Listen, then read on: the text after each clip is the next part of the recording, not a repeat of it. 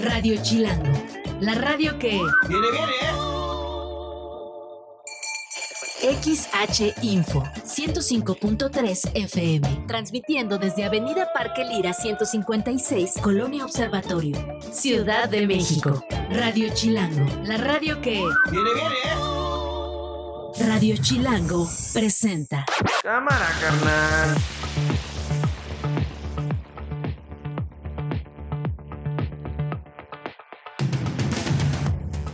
Miércoles 6 de septiembre es la una de la tarde. Soy Nacho Lozano y esto no es un noticiero. Así suena el mediodía. Pero hoy tendremos a el ganador o ganadora de esta encuesta y que será el coordinador o coordinadora de los comités de defensa de la cuarta ¿No se adelanta la convocatoria a pesar del avance que llevan, Mario? No, Vamos muy bien, que todo va perfecto, que ya tenemos un porcentaje alto de eh, número de pues de avance. Y nosotros queremos decir que a pesar de ello nos sigue preocupando este proceso. no vamos a solicitar pasar por el espacio aéreo. Vamos a dar un rodeo para llegar a Santiago de Chile. Durante la gestión de Santiago Nieto Castillo, la unidad de inteligencia financiera fue utilizada con propósitos políticos y personales. Entendemos que estamos peleando contra todo un sistema, pero no se han cubierto lo- las mínimas garantías que debería de tener el fiscal.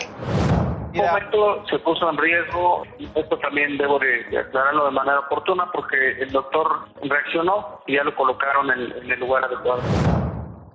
En Facebook encuentras a Nacho como Nacho Lozano Page. En X y en Instagram, arroba Nacho Lozano. En arroba no es un noticiero, de todas las redes puedes comentar, mentárnosla o invitar las caguamas. Ustedes eligen lo que quieran hacer, comentar, mentarnos la madre o invitar las caguamas. Lo pueden hacer todo el tiempo, en todo momento, sobre cualquier tema en las redes sociales de Esto no es un noticiero, de Radio Chilango, por supuesto, yo los espero, en las de Nacho Lozano. A ver, hoy se define, en teoría, hoy vamos a saber quién será la o el abanderado, el que defienda la cuarta transformación, el que sea el candidato presidencial de Morena y de los partidos satélite, del PT y del Verde.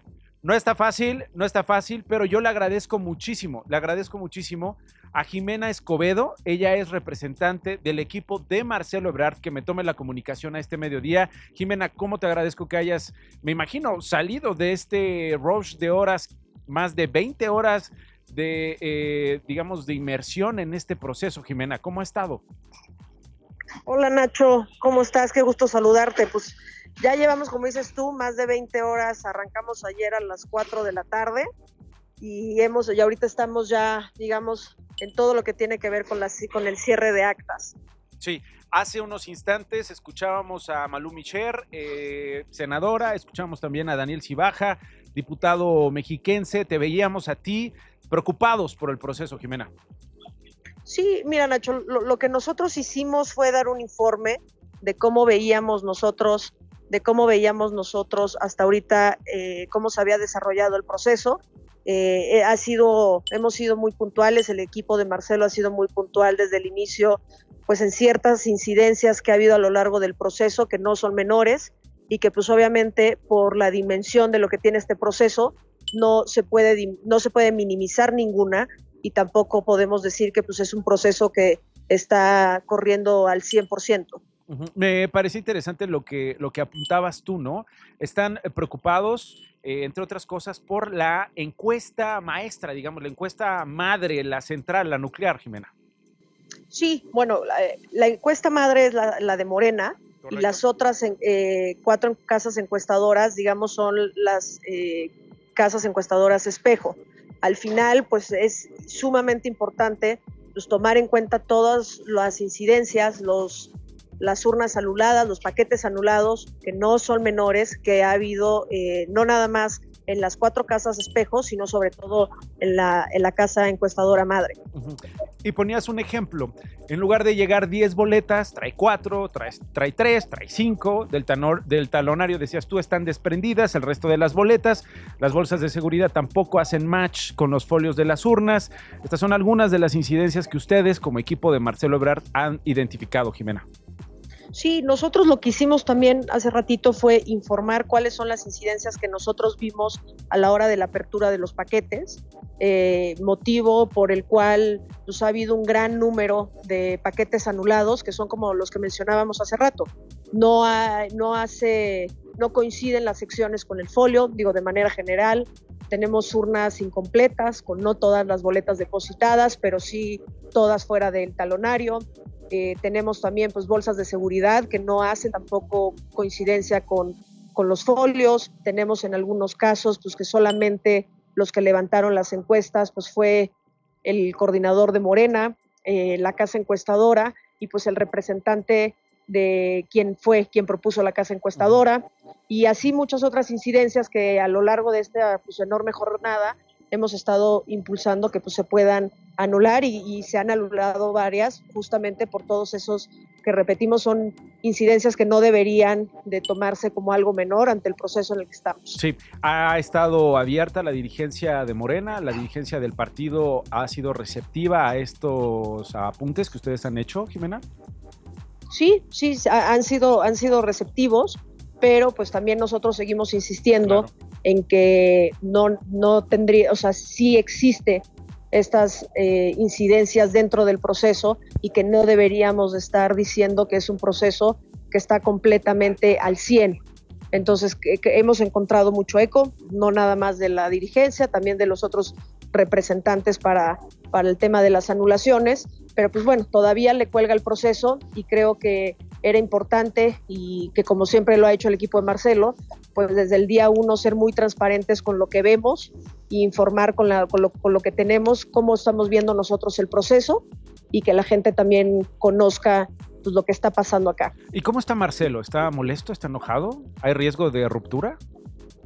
No, no, no, no. Repito, lo que hicimos fue nada más dar un informe, digamos un corte de caja de después de esta jornada de trabajo. Marcelo está, está tranquilo, está muy entusiasmado y pues también estamos muy tranquilos y en confianza de pues, que el voto ojalá se haga valer el voto de la gente. Bueno, eh, vamos a estar pendientes. No sabes cómo te agradezco que me tomes la, la comunicación. Jimena, te mando un abrazo y te dejo trabajar porque han sido, como dices tú, más de 20 horas y tienes que regresar a lo que te toca el día de hoy. Un día importantísimo y vamos a estar atentos de los resultados. Gracias, Jimena. Gracias a ti, Nacho. Un abrazo. Otro abrazo para ti. Es Jimena Escobedo, representante del equipo de Marcelo Brard. Hoy, por ahí de las 5 de la tarde, en teoría, vamos a saber eh, qué es lo que pasa. Eh, se tiene planeado que eh, Durazo, el gobernador de Sonora, Alfonso Durazo, que es además el presidente del comité, digamos, del partido, se reúna con los aspirantes y les comparta los resultados y más tarde eh, pues la dirigencia de Morena junto con Mario Delgado que es el presidente nacional del partido bueno pues entonces dé a conocer este tanto el consejo como la presidencia del partido eh, los resultados. Espero que ocurra el día de hoy. Por lo pronto así se está poniendo. De este color se está poniendo la encuesta en Morena. Una de la tarde con ocho minutos Radio Chilango Hace unos días les conté de la posición de Lupita Jones, la directora de Mexicana Universal, respecto a no admitir a mujeres trans en el certamen de Mexicana Universal. Bueno, pues ella salió nuevamente a decir, confirmo, no cambio mi posición, no tiene nada que hacer en este certamen, por lo menos el de México, el de Mexicana Universal, las mujeres trans. Por eso yo le agradezco mucho a Oslavia Linares, activista por los derechos trans y feminista interseccional, que esté con nosotros este mediodía en Radio Chilango. Oslavia, ¿qué te parecen las palabras, la postura de Lupita Jones en un certamen que llama, llama mucho la atención. Nosotros poníamos en contexto, Oslavia, otros casos. El caso de Países Bajos, donde participan mujeres trans. El caso de otros certámenes donde hay apertura y reconocimiento a los derechos, a la participación de las mujeres trans en este tipo de eventos de entretenimiento o de certámenes de belleza. ¿Qué te parece la insistencia eh, en este sentido de Lupita Jones, la directora de Mexicana Universal? Realmente la señora está anclada en prejuicios que pues ya han sido superados en muchos otros lugares. Ya ha habido una Miss, este, Miss España, eh, Ángela Ponce, que llegó al certamen de Miss Universo siendo la primera mujer transgénero en participar. En Canadá tenemos el caso de Jenna Talakova. O sea, realmente son cosas que han sido superadas en otros lugares y me parece que los argumentos que está diciendo Lupita Jones se sustentan en unas ideas este, pues ya obsoletas de segregar. O sea, si esto se aplicara, si este discurso se aplicara a personas racializadas, creo que sería más que obvio esta idea de que cada quien tiene su espacio y no tengo nada contra ellas, pero aquí no, pues es una forma de enmascarar la discriminación. Oslavia, me parece interesante lo que dices, ¿no? Es como un reflejo, es algo sistémico, ¿no? Es, es, un síntoma de un sistema, de un grupo eh, de, de, digamos, de personas, organizaciones que no toleran, simple y sencillamente no respetan, a pesar de que están obligados constitucionalmente a hacerlo, a eh, la diversidad sexual y particularmente en este tema a las mujeres trans. Lo vemos en el deporte, lo vemos incluso también en el arte, ¿no? Sí, ah, lamentablemente creo que hacen falta más referentes. Digo, hace poco tuvimos el caso muy sonado de, de esta Wendy Guevara en la Casa de los Famosos, pero pues no deja de ser una cuestión que se ve con morbo, no hay una integración todavía y al final ¿Qué opinas de ese fenómeno a propósito que lo mencionas? ¿Qué, ¿Qué, opinas? Porque se hablaba de la apertura en la televisión nacional de un tema así, con un personaje como ella que se apropia de la narrativa del propio programa. ¿Qué opinión te merece? Pues creo que son, seguimos picando piedra como comunidad en abrir esos espacios. O sea, es gradual, como toda minoría que ha ido conquistando derechos Ah, tristemente no sucede de la noche a la mañana y aunque hay espacios donde ha habido cierta apertura, también Wendy Guevara tiene mérito en abrirse camino, pese a, me parece, las intenciones originales de los productores. Eh, pues aún así hacen falta pues que podamos estar visibles en más espacios sin que se recurran a estos argumentos obsoletos. Muy bien, Oslavia, te agradezco muchísimo que nos tomes la comunicación en este mediodía. Queríamos escuchar tu opinión acerca de, este tema, de este posicionamiento. Está dando mucho de qué hablar y creo que en muchas ocasiones, más allá del retweet, más allá del comentario fácil, nos hace falta contexto. Así que gracias, Oslavia, por estar con nosotros este mediodía. Esto no es un noticiero. Este martes la futbolista Jennifer Hermoso presentó ya formalmente una denuncia. Ya lo hizo frente a la Fiscalía Española en contra de este hombre llamado Luis Rubiales que no quiere soltar el hueso, que no renunció, que se ha defendido una y otra vez después de este beso no consensuado, que dio, pues que no causó alegría, que no causó este gol, al contrario, ¿no? Es un autogol a su personalidad machista un beso, no consensuado, dice Jennifer Hermoso, así lo confirma ella. Además, eh, hablando de presiones contra ella y su familia o digamos, dirigidas a su familia para dejar de armar el escándalo que ya se armó. Stephanie Fuentes es periodista deportiva en Imagen. Gracias por estar con nosotros, Stephanie. ¿Qué te ha parecido finalmente ya este paso que se da, no? Jennifer Hermoso presentando esta denuncia y además cambios en la, en la selección femenina, particularmente a nivel dirección. ¿Qué te, ¿Qué te parecieron estos pasos que se dieron allá en España, Stephanie? ¿Qué tal? Los saludo con muchísimo gusto. Bueno, este ha sido eh, un novelo no, no, no, no, que no termina. Lo platicamos la semana pasada que Jenny tenía eh, alrededor de 15 días, de acuerdo a la fiscalía, para presentar esta denuncia. Ya lo hace el día de ayer y esto se suma a la carpeta de investigación que ya habían abierto eh, al señor Rubiales. ¿Qué puede pasar si esta denuncia sigue? Si esto eh, procede, él puede ser acusado de agresión sexual. Es un delito que conlleva una pena de prisión entre uno y cuatro años. Es decir, no es poca cosa, no es poca cosa los pasos que se pueden tomar con respecto a esto. Entonces, bueno, pues la investigación tendrá que seguir su curso y hay que tomar en cuenta que Jenny primero vino a reportar aquí con Pachuca, eh, se le recibió en el fútbol mexicano no solo la Liga MX y las Tuzas, sino el resto de los equipos con los brazos abiertos en, en, en de apoyo, y el Barcelona, que vino jugar la semana pasada junto con el Real Madrid, que vinieron a hacer una gira, también dejaron muy en claro estas intenciones de apoyar a Jenny Hermoso y en general a todas las mujeres que puedan sufrir eh, acoso, malos tratos, malos momentos dentro del deporte. Y es la selección española la que eh, ve un cambio. El señor eh, Jorge Vida ya pues queda fuera, ¿no? Como director técnico, no lo querían, fue campeón del mundo, no entiendo cómo, más, más bien ellas quedaron campeonas del mundo y él pues ahí estuvo, ¿no? En, en, el banquillo, pero sin el agrado de las mismas jugadoras. Lo recibe bien. Ahora, a mí me llama la atención que la selección española varonil se concentró y sí, todos reprueban lo que pasó, pero a mí me hubiera gustado mucho que también se sumaran a esto de las mujeres de, a ver, mientras Rubiales no se vaya, yo no juego fútbol. Mm. Este hubiera sido un golpe sobre la mesa de la selección varonil impresionante. eso te quería preguntar, porque en este telenovelón eh, del que hablas, eh, el público, la afición juega una parte importante en la historia y también los colegas. Si no hubiera habido yo no sé si lo has percibido tú así, Estefanía, una presión, una exigencia de que se tomen cartas en el asunto, de que no se pase por alto, de que haya consecuencias después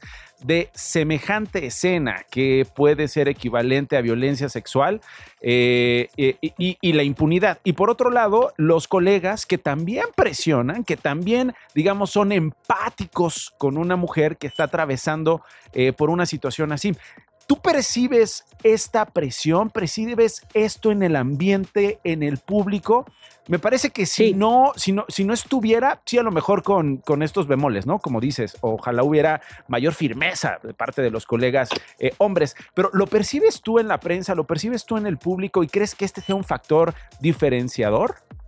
Sí, sí lo percibo pero creo que se hubiera quedado hasta ahí como un levantamiento de voz, como una inconformidad, como algo que sí marcó eh, de manera negativa el campeonato femenil, pero lo que creo que termina por en verdad poner presión al tema y en que la gente de la Federación Española dijera, ah, no, pues mejor sí, fue que la FIFA dijo vamos a suspender de manera temporal al señor Rubiales en lo que si son peras y son manzanas, ¿no? Ahí fue cuando la federación dijo, no, aquí ya no nos conviene, ya no me van a reconocer como federación. Ahí sí, ¿no? Ahí sí ya les dio miedo. ahí, sí la, ahí sí la lana, ahí se les hizo así, ahí sí un maldito hoyo en la cartera, en esa lana que representa estar activos, ¿no? Con este beneplácito de la FIFA.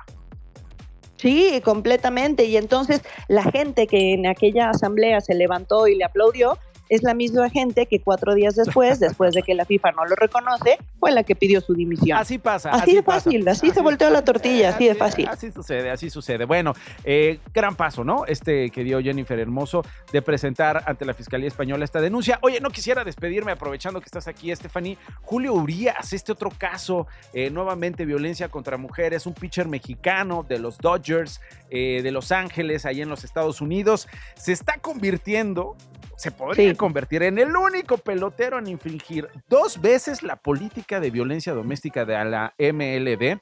Eh, iban camino a Miami para enfrentar a los Marlins. Eh, finalmente los Dodgers dicen, eh, en lo que esto se aclara, en lo que investigamos, este señor no viene con nosotros a jugar. Y es que Daisy Pérez, pareja de Julio Urias, fue eh, la protagonista de este terrible episodio de violencia doméstica. Es la segunda vez que Julio Urias tiene los reflectores encima por esto. La primera vez en el 2019, si no me estoy equivocando, y pagó una fe, eh, en esta ocasión pagó una fianza de 50 mil dólares para salir. Lo, lo detuvieron el domingo y el lunes en la mañana ya estaba fuera, ¿no? Qué, barato sale eh, abusar de una mujer, qué barato sale ser violento contra las mujeres, 50 mil dólares.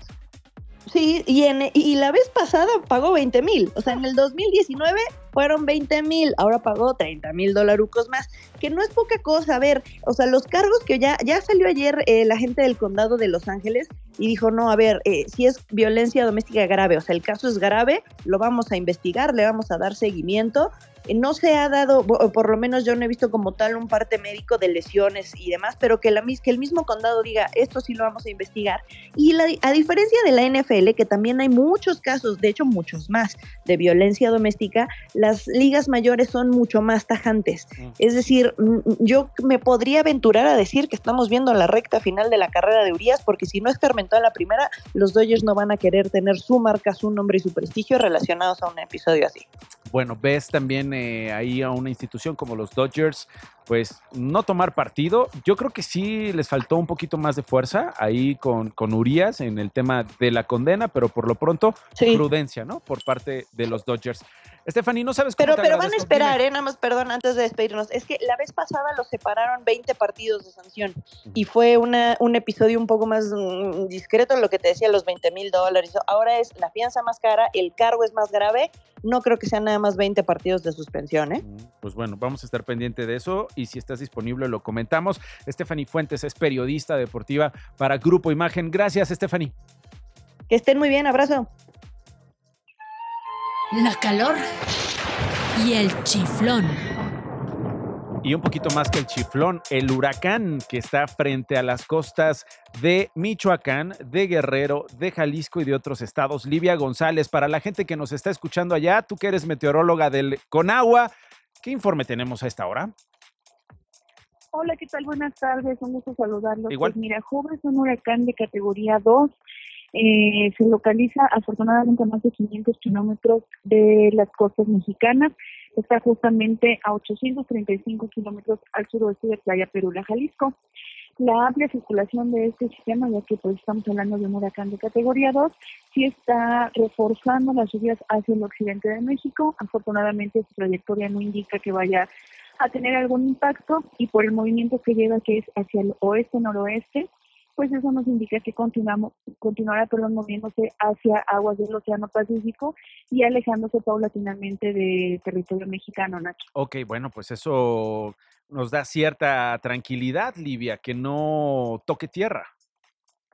Sí, claro, sí, después de la experiencia con Hillary, que justamente también se formó en el en el Océano Pacífico y se enfiló hacia la península de Baja California, pues sí podemos estar tranquilos en cuanto a Joba como un huracán de categoría 2 que no impacte a territorio nacional. Muy bien, entonces ya categoría 2 eh, para este miércoles. Esperemos que siga pues, ese trayecto para alejarse de costas mexicanas y haremos contacto contigo después, Livia, si nos lo permites, para saber si hay alguna emergencia que reportar o alguna alerta que prender para quienes nos escuchan en esta parte de México. Por lo pronto, muchas gracias. Claro que sí, de nada, que tengan buen día. Igualmente. Radio Chilango. Bueno, el otro asunto que nos tiene, bueno, pues muy divertidos, hay que decirlo, es eh, el cuello blanco. Hombres y mujeres en la política mexicana, abogados, expresidentes, exsenadores, exsecretarios, personas con poder, abogados, que durante muchísimos años detentaron eso, el hueso, el poder, para hacer lo que se les pegue la gana, hasta que las, las aguas, las mareas políticas cambian y terminan revolcándolos en la cárcel, en el exilio, en esa revolcada que significa una carpeta de investigación en la Fiscalía General de la República. Hoy, digamos, esas páginas de ese México que se escribe un sexenio sí y el otro también, registra un episodio bien interesante que tiene que ver con el exgobernador de Tamaulipas, panista él, Francisco García Cabeza de Vaca.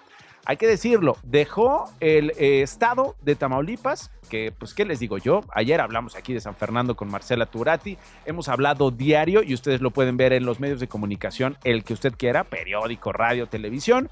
Un día sí y el otro también se cuenta cómo está Tamaulipas, cómo sobrevive hoy ese estado. Bueno, pues ese, ese exgobernador que además quería ser presidente de México, acusó a Santiago Nieto, el ex titular de la Unidad de Inteligencia Financiera, quien es hoy, por cierto, el fiscal en el estado de Hidalgo, de haber manipulado documentos para perjudicar al panista, para perjudicar a García Cabeza de Vaca. Incluso, ayer hubo una conferencia, su equipo legal se fue duro, se fue directo contra el propio Santiago Nieto.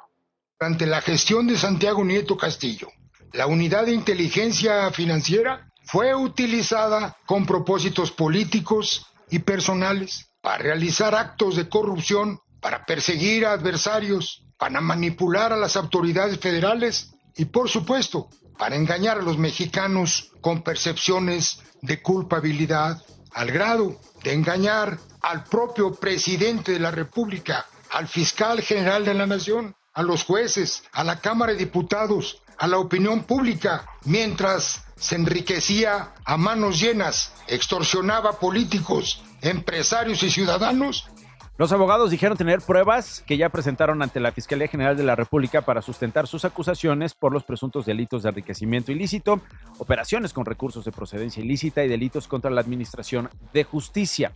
Ya habló Santiago Nieto, lo hizo hoy en la mañana eh, dijo que va a presentar una denuncia en contra del exgobernador de Tamaulipas por estas acusaciones, que él no va a lidiar con subalternos, es decir, con estos abogados, con el equipo legal del panista, sino que va a debatir directamente con él. Y además dijo que quiere ser gobernador de Querétaro y que si no se puede, o en mientras, ser senador de la República. Así se llevan, así se llevaron. XH Info 105.3 FM. Estás escuchando Esto no es un noticiero con Nacho Lozano. Regresamos.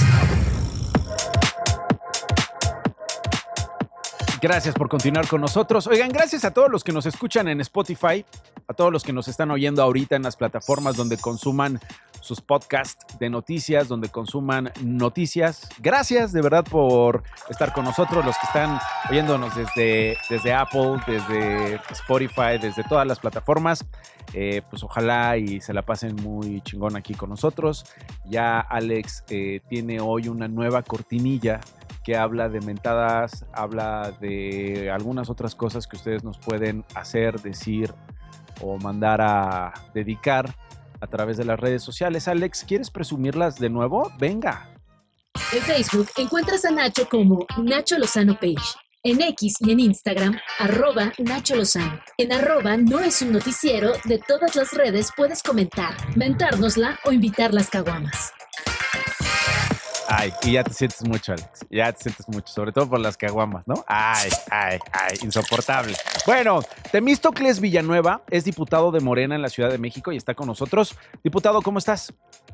Hola Nacho, muy bien, buenas tardes, un gusto platicar con ustedes. Leímos la noticia de tu propuesta como diputado en el Congreso de la Ciudad de México que tiene que ver con que las personas que no se perciban como del género masculino o femenino, del sexo masculino o del sexo femenino, puedan solicitar el levantamiento de una nueva acta de nacimiento para que se reconozca y se inscriba su género no binario de manera legal, diputado. Exactamente, pues es una discusión de actualidad porque las personas no binarias se han visibilizado en los últimos años. Seguramente ustedes recordarán el caso de un chique que en una clase virtual durante la pandemia se quejó porque eh, le malgenerizaban y le hablaban en femenino y decía soy le compañera, no soy la compañera. Y eso generó pues eh, una fuerte crítica tanto a las autoridades escolares, a sus compañeros de escuela, pero también un señalamiento a partir de la ignorancia respecto a quiénes son las personas no binarias. Es un tema muy reciente inclusive en el activismo LGBT es también un tema muy reciente. ¿Cómo lo tomaron tus colegas en el Congreso? Pues mira, el Congreso de la Ciudad siempre ha sido un espacio muy de vanguardia. Desde que era Asamblea Legislativa, eh, es el primer espacio donde se garantiza el derecho al matrimonio igualitario, el cambio de identidad de género de las personas trans, la tipificación de las terapias de conversión. Entonces hay una apertura relevante a discutir estos temas. El día de ayer además fue el arranque del último año legislativo y del penúltimo periodo ordinario del Congreso. Llamó mucho la atención, eh, de manera positiva hubo muchas eh, interrogantes que me plantearon diputadas y diputados. En primer lugar, ¿quiénes son las personas no binarias y qué es eso del binarismo o del no binarismo? Porque pareciera que hay normas sociales que existen de manera natural, casi como si fueran parte de la biología. Y el tema del binarismo así parece ser, existimos hombres y mujeres y parece que es la única expresión eh, o identidad de género probable o posible en nuestra sociedad. Y la realidad es que no es así. Inclusive hay sociedades en otras latitudes que han reconocido eh, otros tipos de identidades en, en, África, en la India, en la propia región de Oaxaca, la identidad mushe es muy cercana al no binarismo. Totalmente. Bueno, vamos a estar pendientes de lo que ocurra. ¿Qué sigue con esta iniciativa, eh, diputado? ¿Se va a discutir? ¿Ya la presentaste? ¿La van a discutir? Eh, ¿La estás eh, platicando con tus colegas para amarrarla? ¿Qué, qué, qué, qué vendría después para que sea realidad? Bueno, pues el proceso legislativo dicta que tiene que ser dictaminada Ajá. en las comisiones, en este caso son las comisiones unidas de Procuración de Justicia y de Igualdad de Género. ¿Hay fecha en para eso? ¿Perdón? ¿Hay fecha para eso? Pues no hay todavía una fecha porque apenas fue presentada el día de ayer, pero sí hay una fecha límite para su discusión, okay. para su dictaminación bueno, y es lo el pregunto porque hay cosas que se presentan en la mañana, se discuten en comisiones en la tarde y se votan en la noche.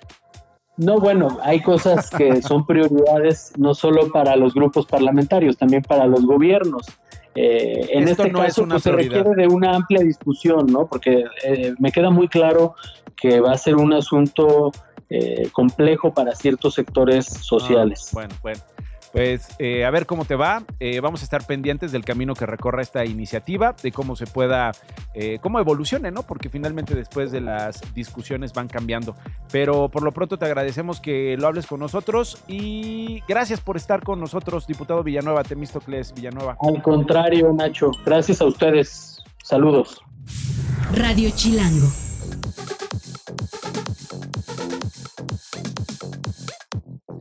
Bueno, vamos a hablar del caso de este bebé recién nacido allá en Oaxaca.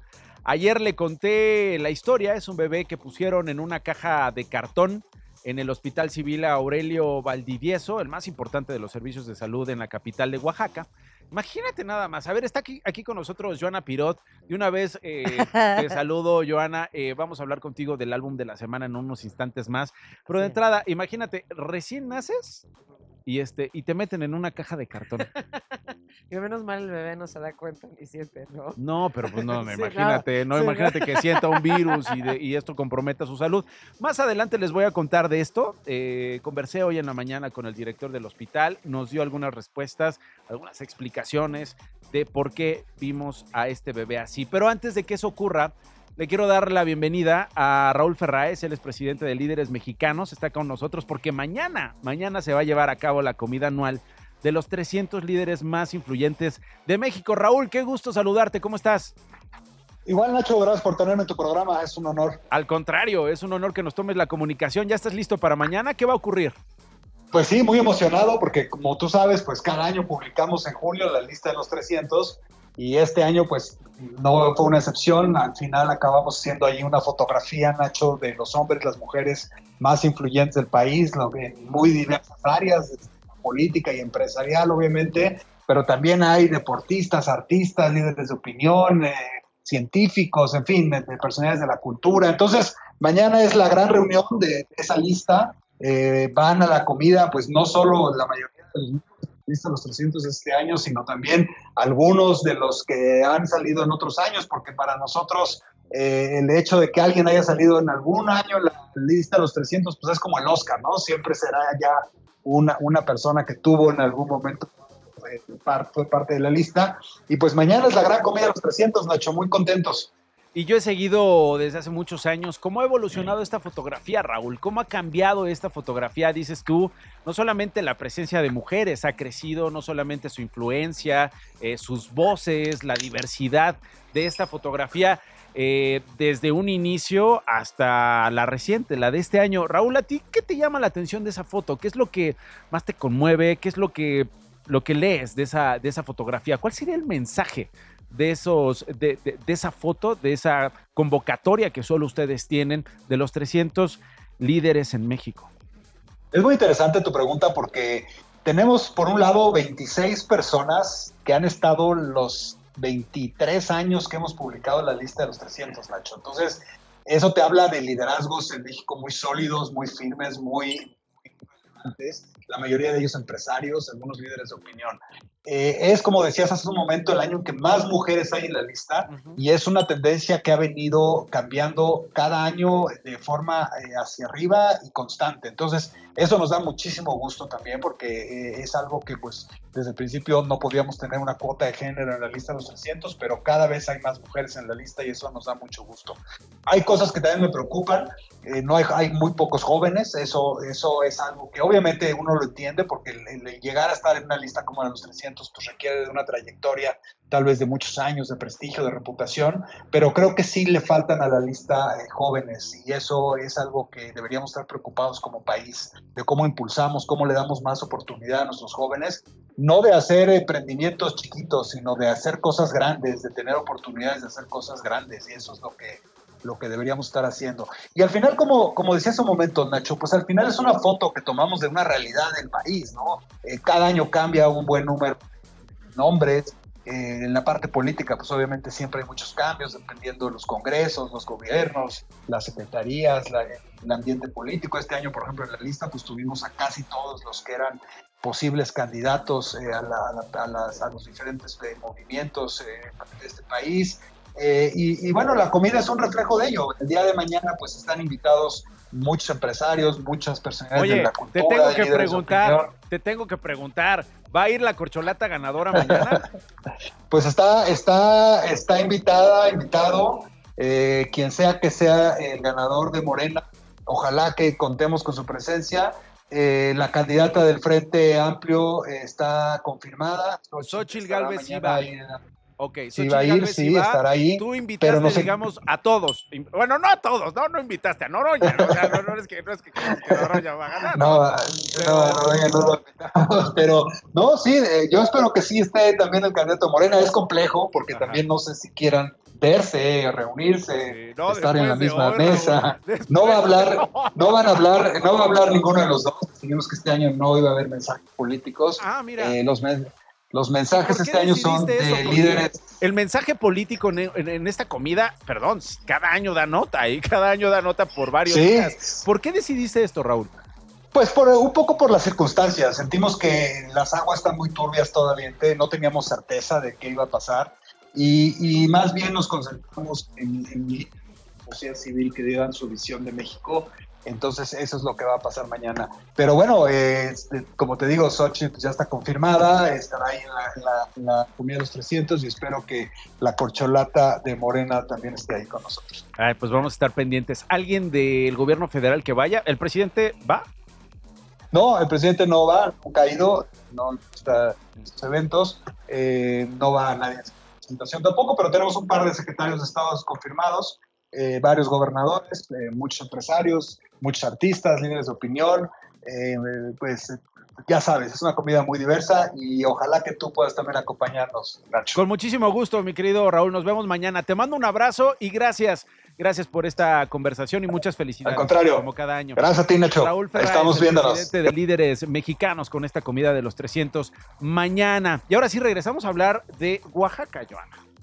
Eh, decíamos, eh, este niño recién nacido hace algunos días, eh, que terminó en un cunero ahí improvisado, como de, de o sea, imagínate. Una recién- caja de cartón. Llegas, llegas al, a este plan, naces y te reciben así. Sí. Digo, Sí, digo, tal cual. en este país, ¿no? Hablé en la mañana con el director del hospital, Bernardo Herrera, y esto es parte de lo que explicó. Yo le pregunté, ¿por qué? Quiero Sí. saber, ¿por qué nace este niño y lo tenemos ahí. Ayer, ayer eh, en una caja de cartón. Ayer hablamos con un colega de, de- de Oaxaca que nos recordaba. A ver, Nacho, acuérdate que hace unos años se volvió Jesús Cortés. Hace algunos años se volvió viral una foto de una madre dando a luz en el pasto, Claro, afuera sí, de un afuera. hospital en Oaxaca. Sí, justo afuera, ¿no? Sí. Esto es parte de lo que respondió esta mañana en el noticiario de DPC de Imagen Noticias, el director del hospital. No ha habido ningún despido, no ha habido ningún despido. Vuelvo a repetir y reitero el trabajo honorable que hacen todos los médicos aquí en el hospital. Por otro lado, los familiares no han demandado, ¿eh? En estos momentos no hay nada de eso. También eso es otra noticia errónea. eh, él me decía, a ver, aquí na- a nadie se había despedido, a pesar de que las autoridades sanitarias habían dicho, retiramos de su cargo al encargado. Eh, eh, eh, no, aquí nadie. A la está persona que. Más bien lo, ca- lo cambiamos de una oficina a otra.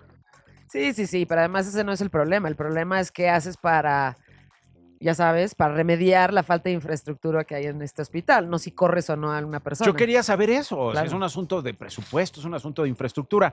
Varias veces reconoció al personal del hospital, pero también, ojo, justificó la decisión de poner al bebé en una caja de cartón así. Dijo por cansancio. El doctor ha trabajado con nosotros más de 25 años en, esta institución. Todos en un momento de cansancio podemos hacer al- alguna situación que sin embargo no llega a ser grave. El doctor en estos momentos está en la coordinación de la consulta externa para los fines de semana. Ah, pues no es grave, hombre. Cualquier can- cansado toma esas decisiones. Porque Bienvenido. además me decía, si había cuneros, si había cuneros, ¿por qué lo ponen en una caja de cartón? No, pues porque estaba cansado. Ah, bueno. Y al final dijo también que fue muy poco el tiempo, la verdad, muy poco el tiempo que el bebé estuvo en la caja, que también maren de pamar. Pues lo suficiente para tomar una foto. Que el bebé estuvo durante 30 minutos nada más en, en la caja, digamos- que fue el momento que se tomó. Digamos, lo que haya Pero- sido, usted sabe que es, es muy crítico, Sí, ¿no? Las bien. primeras horas en de ningún vida. momento se puso, se puso en riesgo. y Esto también debo de, de aclararlo de manera oportuna porque el doctor reaccionó y este, ya lo colocaron en, en el lugar adecuado. Pues sí, pues sí. Bienvenido al mundo. Bueno, pues ahí está la bienvenida que le dimos a un niño oaxaqueño, 43 minutos después de la una. El álbum con Joana Piro.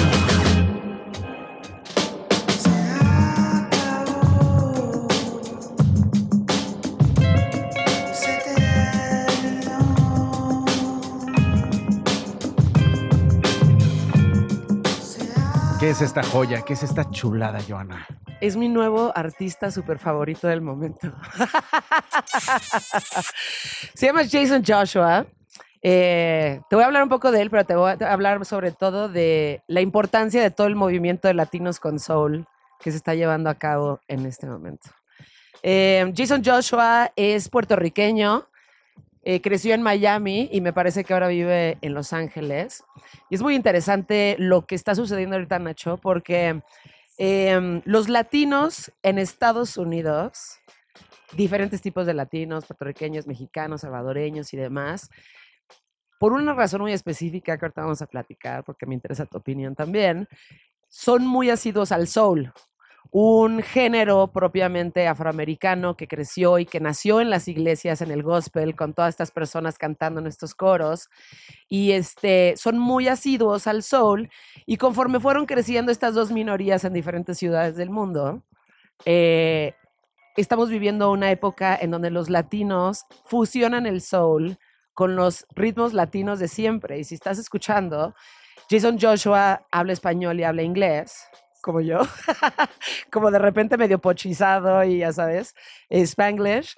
Y está cantando en español en inglés. Si te das cuenta, la voz y la intención es muy del soul, como de Motown, pero está hablando en español y también hay muchos elementos dentro del álbum que se llama La Voz de Oro, de salsa, de danzón y de ritmos que son propiamente latinos. Entonces, es muy interesante cómo em, dos minorías como que se juntaron, ¿sabes? Para hacer lo que ahorita se llama un movimiento que se llama Latinos con Soul.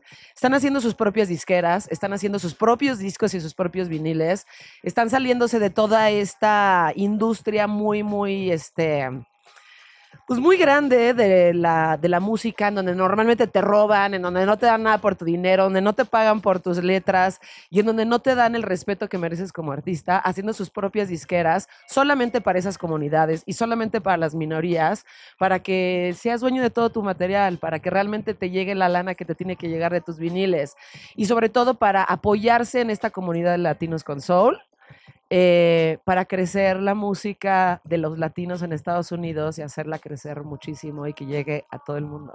Qué bonito, ¿no?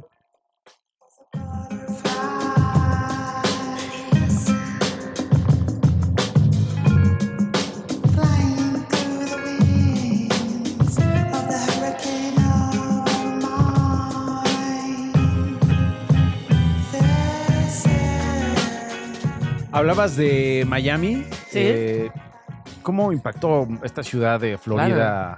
Sí. O sea, Miami, bueno, tú viviste allá en rato, ¿no?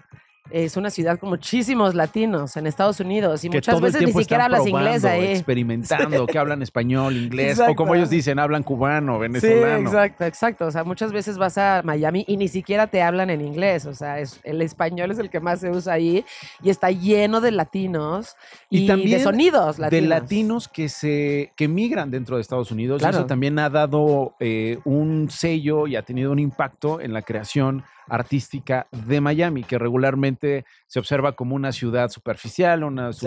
una ciudad poco fértil para el arte y que en realidad desde hace algunos años se ha venido concentrando en experimentar, en apropiarse del espacio público para escuchar soul, pero lo mismo rock, pero lo mismo eh, Claro. eh, techno, pero, pero lo mismo sonidos latinos que dan identidad Claro. a estos latinos que viven en Miami, pero también a otros latinos artistas Sí. que vivieron en Chicago, en Los Ángeles, en Atlanta, en Nueva York, en Boston, y que bajaron a Miami a decir, bueno, en mi ciudad, yo como migrante, yo como latino, puse esto, creé esto, escuché esto, formé esto, quiero ponérselo. Claro. Y se encuentra con otros, se genera una comunidad y aquello se vuelve una explosión artística. Claro, o sea, lo más importante aquí justo es la comunidad y es muy interesante ver cómo una minoría afro- afroamericana y una minoría latina como que convergen, ¿sabes? El soul propiamente afro- afroamericano y este mm, y el danzón y la salsa y demás también propiamente latino convergen y se hace esto que está es de mis cosas favoritas ahorita. Jason Joshua no es el único que está en este momento, está Tito Ramírez, de hecho vinieron hace como un mes, estuvieron en el foro Indie Rocks. Bobby Orosa, que tú y yo vimos juntos, él es finlandés, pero tiene una mamá latina, entonces también tiene todo esto, también es parte del movimiento de Latinos con Soul.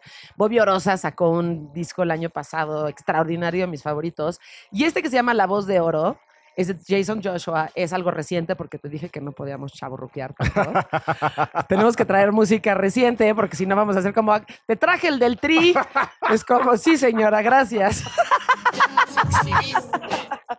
Entonces, vamos a poner muchísima música actual y hablar mucho de estos movimientos de música que están surgiendo ahorita. Este disco ahorita es mi favorito y Jason Joshua definitivamente es mi artista favorito del momento y es un gordito.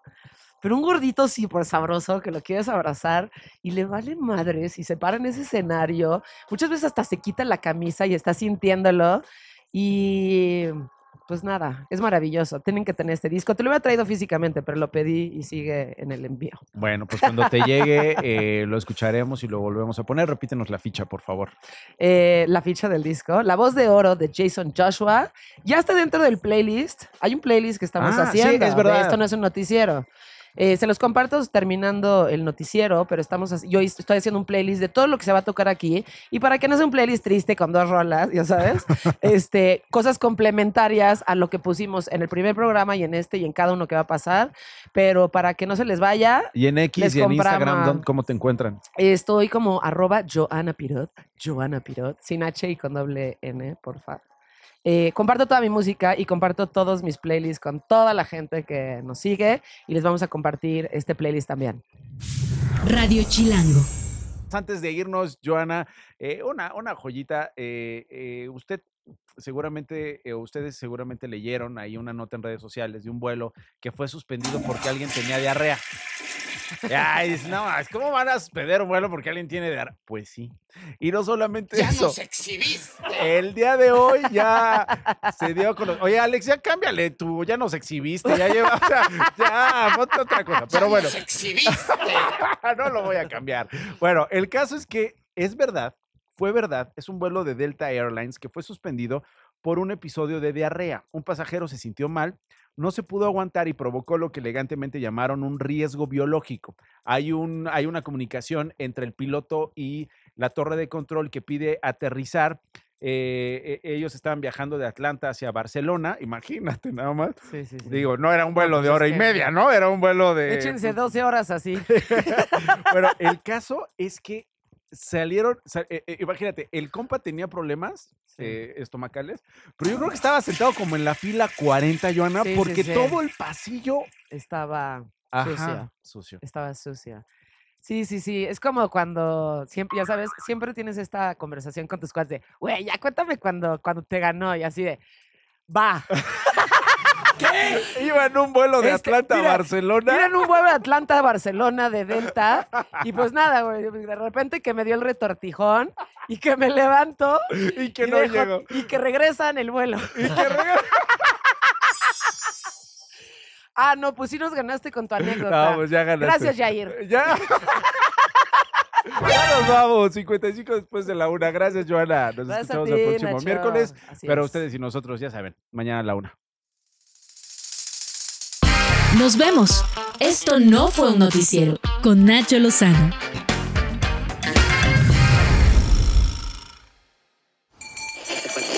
Radio Chilango, la radio que... Viene, viene, ¿eh?